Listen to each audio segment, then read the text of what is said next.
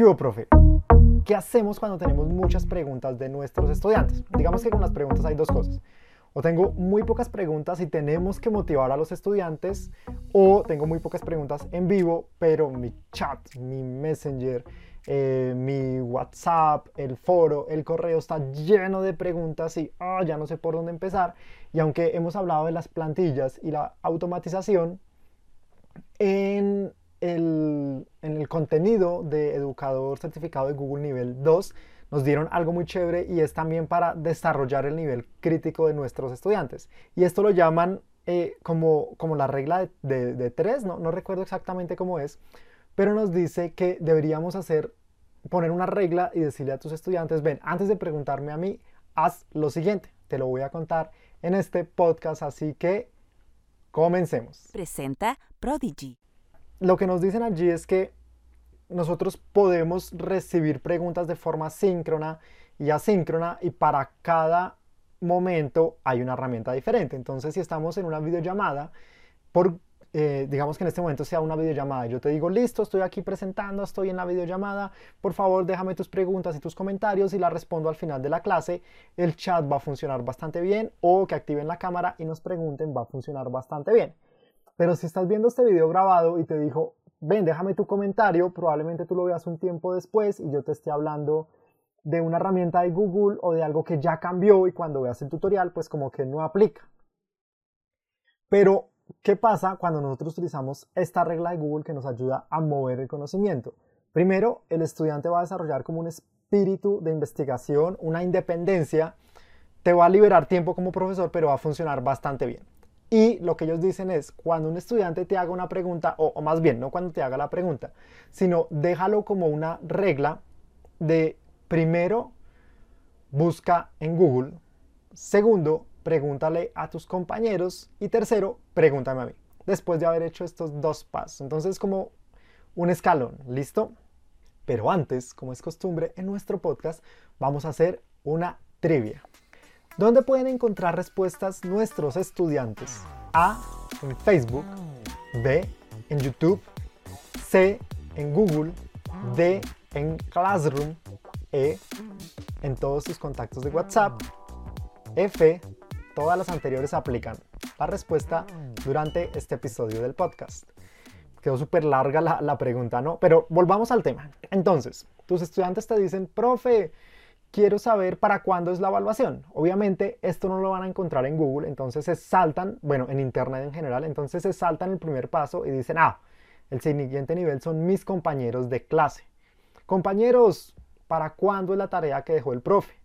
Eso también aplica en los sistemas de clase que tenemos abiertos, o sea, un classroom o, o el aula que tú manejes, la que sea, o el canal institucional de comunicación que te haya brindado el colegio. ¿Por qué? Porque allí tú vas a ver, ah, claro, yo ya veo que hay un calendario, que hay una agenda y que el profe programó esta tarea y esta actividad para entregar tal día a tal hora a las 10, 11 de la noche o a la hora que se haya especificado. ¿Listo? Creo que estoy mucho mejor así. Entonces, ahí la pregunta no llegó al profesor, pero se resolvió. Otra pregunta es que mm, estamos hablando de las partes de la célula. Y me quedó duda qué hace la mitocondria, profe. ¿Puede usted ayudarme con esto? Claro, ¿ya buscaste en Google? Ah, no, la verdad es que no he buscado y voy a Wikipedia y mitocondria. Ah, ya me quedó súper claro. O sea, lo busqué y dice que es el organismo encargado de, no sé de qué es. Voy a decir que es de la digestión o voy a decir que es de la respiración, no sé. Eh, déjenme en los comentarios si tienen la respuesta. No la sé en este momento. Entonces, claro, ya sé, ah, bueno, ya, ya pude resolver dudas y es algo muy fácil y muy rápido sin ocupar el tiempo del profe. O, uff, entendí que era esto y voy y le pregunto a mis estudiantes, oigan, ¿ustedes entendieron para qué sirve la mitocondria? Y mis estudiantes van a decir, mis compañeros van a decir, ah, sí, para tal. Pero nos queda la duda, ya somos cinco que tenemos duda, ¿por qué no vamos en combo y le preguntamos al profe? Entonces tú ya no estás respondiendo la pregunta de Pepito, Juanito, Luciana, María, sino que los cuatro ya hicieron un pequeño foro y dijeron definitivamente no le entendimos al profe. Estos tres niveles me parecen poderosos porque motivan también en análisis la parte crítica y la investigación. Recuerden que hoy debemos promover ser buenos investigadores en Internet, saber utilizar el buscador, saber utilizar eh, los operadores que hay en Google, el, el, más, las comillas para buscar una palabra exacta. Bueno, Google te da todo un, un manual para que hagas esto muy bien respondamos la trivia. Ya decimos que, listo, lo primero que deben hacer es buscar en Google, si es un, tema muy general. Si es algo puntual de la clase, pues pregúntenle a sus compañeros y si definitivamente no lograste tener respuesta, pregúntame a mí. Ojo, también es bueno que nosotros como profes digamos, estoy abierto, pregúntenme lo que quiera, pero es que cuando ustedes siguen este recorrido van a desarrollar un sentido crítico y de análisis. Tampoco es que después ustedes reciban que no, es que el profe dijo que nunca le preguntáramos, porque yo sé que esas situaciones pasan y nos cuesta acostumbrarnos a cómo está funcionando hoy el mundo y la educación online, pero sigan los consejos que les estoy dando. Entonces respondamos la trivia. ¿Dónde pueden encontrar respuesta nuestros estudiantes? Decíamos que Facebook, YouTube, Google, Classroom, contactos de WhatsApp o todas las anteriores. ¿Cuál crees tú que es la correcta?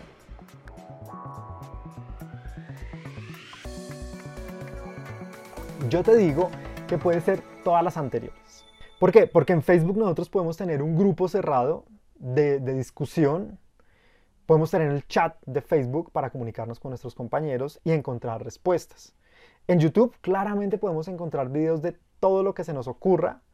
En Google pues es el, el papá de los buscadores y el concentrador de información más grande que puede tener hoy en día el ser humano en Classroom, si tenemos un foro y si hemos habilitado que nuestros estudiantes participen y esa dinámica de educación para par, obviamente Classroom va a ser excelente herramienta en tus contactos de WhatsApp porque, profe, hay un grupo de WhatsApp donde tú no estás, donde están tus estudiantes, donde te ponen apodos, donde están tus caricaturas y en ese grupo lo pueden aprovechar también para preguntas o un grupo de padres de los estudiantes donde se comparten preguntas, fotos de los cuadernos, dudas y ahí pueden encontrar respuestas. Entonces, cualquier opción que tenga que ver con Internet, con los alumnos que estén empapados y que sepan del tema, aplican, que es una ventaja de los foros. Tú en los foros puedes hacer la, pregunta abierta y te puede responder la persona que realmente sepa, o sea, el estudiante más aplicado.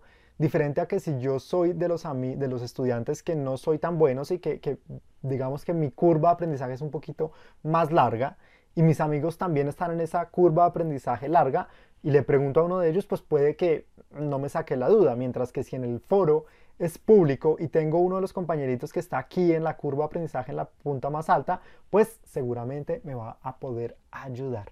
Y nosotros como profes vamos a poder personalizar y complementar esa respuesta. Este es nuestro primer ensayo de video podcast. Sabes que puedes escucharnos en todas las plataformas como profes digitales tenemos muchos recursos en la Escuela de Profes Digitales en Facebook. Allí estamos disponibles con videos, con cursos, asesorías express los viernes de 15 minutos para que nos preguntes lo que quieras y como siempre, profe, nos estamos viendo.